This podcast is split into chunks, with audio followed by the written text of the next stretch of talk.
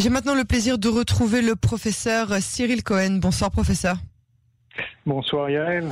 Merci d'avoir accepté notre invitation de ce soir. Vous êtes le directeur du laboratoire d'immunothérapie de l'université de Barilan à Ramat Gan et vous faites partie du conseil consultatif sur les essais cliniques du vaccin contre le Covid-19 au sein du ministère de la Santé. Ma première question concerne AstraZeneca. L'OMS recommande tout comme le MA d'ailleurs, la reprise de la vaccination, mais il semble que les Européens ne soient pas hyper euh, enthousiastes et pour cause, ils n'ont pas non plus établi que les décès dus aux thromboses ou autres n'étaient pas vraiment liés au vaccin. Alors entre nous, qu'est-ce qui va se passer en Europe avec AstraZeneca et particulièrement en France où c'est avec quoi on, vaccinait majoritairement? Oui, donc euh, bonsoir Yael. Écoutez, je suis je suis quand même un peu inquiet avec ce qui est en train d'arriver avec le processus de vaccination aujourd'hui en Europe.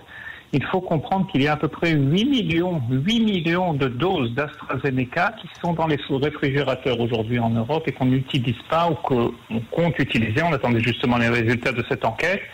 Je tiens à dire que nous ne sommes pas surpris, je dis en tant que spécialiste, je parle justement avec des confrères et des collègues, nous ne sommes pas surpris que ce sont les résultats de cette euh, de cette enquête et je, je pense sincèrement qu'on aurait dû procéder un peu différemment, c'est-à-dire quand même ne pas suspendre la vaccination. Il y a eu un effet boule de neige, un effet domino, et je crois qu'au-delà hein, justement de, du fait qu'on vaccine ou qu'on vaccine pas, il y a, je dirais, une crise de confiance au niveau du public. Et je crois mhm. que ça, c'est la principale, le principal problème aujourd'hui, en France surtout, parce que vous entendez tellement, tellement sur les réseaux sociaux, hein, et vous le savez, tellement de choses sur les vaccins. Et justement, cette enquête euh, et, et cette suspension n'améliore pas du tout les choses. Donc il y a beaucoup de réticences et on est aujourd'hui dans une situation assez grave en France. Comme vous le disiez, on reconfine. La France est plus ou moins là où on était il y a deux mois, deux mois et demi en Israël avec la seule différence qu'en Israël, au mois de janvier, on vaccinait 2% de la population par jour. Et c'est ce qui nous a permis en fait de déconfiner. Aujourd'hui, en France, on est très loin de ça. Et lorsque j'entends les déclarations du président de la République, Monsieur Macron, qui dit que ça va cogner jusqu'à mi-avril, hein, je cite ça littéralement.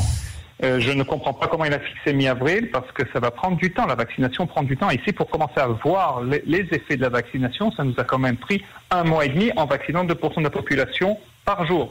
En France, aujourd'hui, il y a à peu près en tout euh, une dizaine de pourcents qui sont vaccinés avec une dose.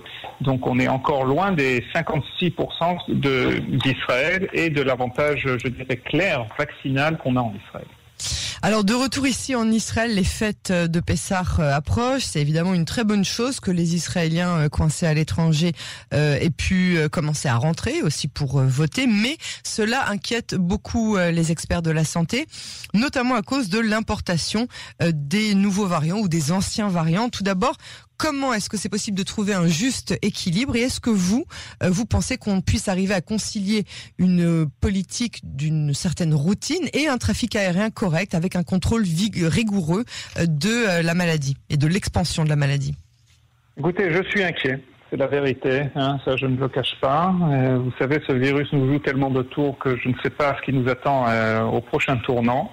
C'est vrai que nous sommes enthousiastes aujourd'hui en Israël, un peu optimistes. Je serais tenté de dire, euh, non, je serais tenté de dire, comme on dit en hébreu, blia inara, hein, mais euh, contre le mauvais œil. Mais malheureusement, nous, devons, nous devons rester modestes. Maintenant, ce qui arrive par rapport à l'aéroport, je suis inquiet, comme je vous le disais. Je crois qu'il y a, je respecte la décision. C'est une décision qui est qui fait preuve qu'on est une démocratie que je, euh, que je respecte totalement parce qu'il faut comprendre que bon, cette décision de fermer l'aéroport du jour au lendemain, elle a ses problèmes sans, sans, sans prévenir, euh, etc., bien qu'elle a une base sanitaire que, je, que je, je, soutiens totalement.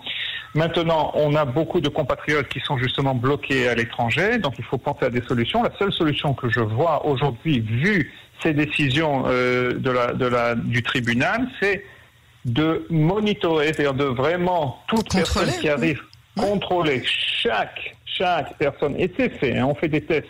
On pourra pas, on pourra pas rouvrir de la même manière, je dirais, qu'on a, qu'on a un aéroport normal. En Israël, vous savez, hein, il y a à peu près 100, entre 100 et 150 000 personnes personnes qui atterrissent par jour. Si on fait ça, c'est un, excusez-moi le mot, c'est un suicide au niveau, euh, je dirais, sanitaire. Ça, on ne pourra pas le faire.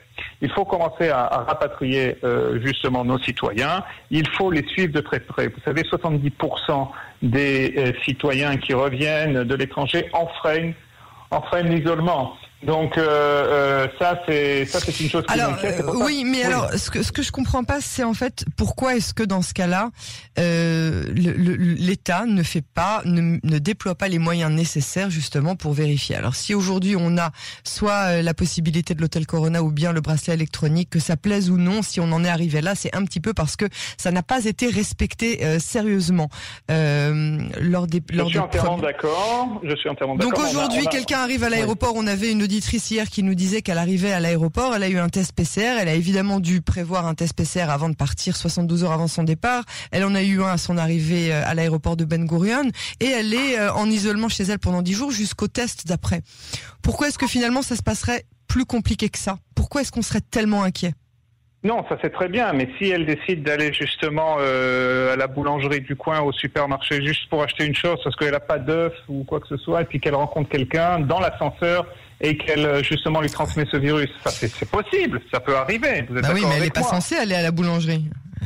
Oui, mais je vous le dis, il y a, il y a 100% de gens qui reviennent qui ne sont pas censés, il y en a 70% qui quand même le font. Ça, on le sait, ce sont des chiffres que l'on a. Maintenant, les bracelets électroniques, c'est très bien, on les veut. Le problème, c'est qu'on a aujourd'hui que 10 000 qui sont euh, justement distribués dans le public et on attend 30 000 de plus. Donc même 40 000 si on prend 40 000 bracelets, un confinement de 10 jours, ça veut dire que vous êtes limité justement à 3 à 4 000 personnes par jour en utilisant ce bracelet électronique. Donc ça, je suis entièrement d'accord. Moi, je suis tout pour. Hein. Je veux dire, il faut euh, soit les hôtels Corona, soit les bracelets électroniques. C'est juste que jusqu'à aujourd'hui, nous avons vu que ce n'était pas totalement efficace et que cela dépend du bon vouloir, de la bonne volonté des gens qui rentrent. Et ça, on ne peut pas toujours compter dessus. C'est une vérité.